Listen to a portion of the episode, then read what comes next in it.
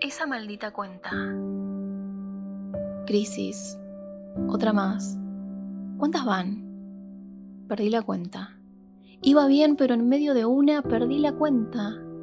No quería ver cuántas veces escribí en el mismo papelito, número tras número. Incluso ya se superponían entre sí. Rompí el papelito. Pensé en empezarlo de vuelta, pero ¿para qué? Si total lo voy a romper otra vez. No sirve de nada un papelito, no sirve de nada todo esto. ¿Para qué me seco las lágrimas si voy a llorar otra vez?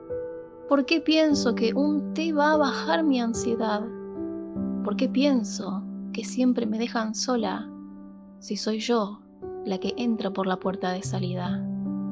Me detengo a pensar en nimiedades, dándoles más importancia de las que tienen. De seguro no importa, pero ¿qué importa? Para mi cabeza cualquier cosa es motivo de derrumbe. Ahí viene la avalancha, ahí viene la avalancha. No la escucho, no le doy importancia. Que venga, ya está. Que llegue como tenga que llegar, solo es otra crisis. ¿Qué puede hacerme? Solo es otra más, y otra más, y otra vez, la misma cuenta, y otra vez, y otra más.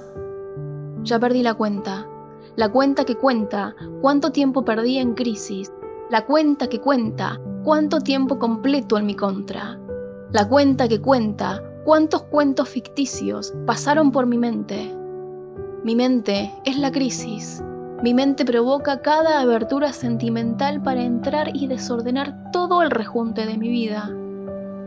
Me grita, una y otra vez, cada fallo, cada error que tuve, mi mente sabe lo que más me daña y lo multiplica.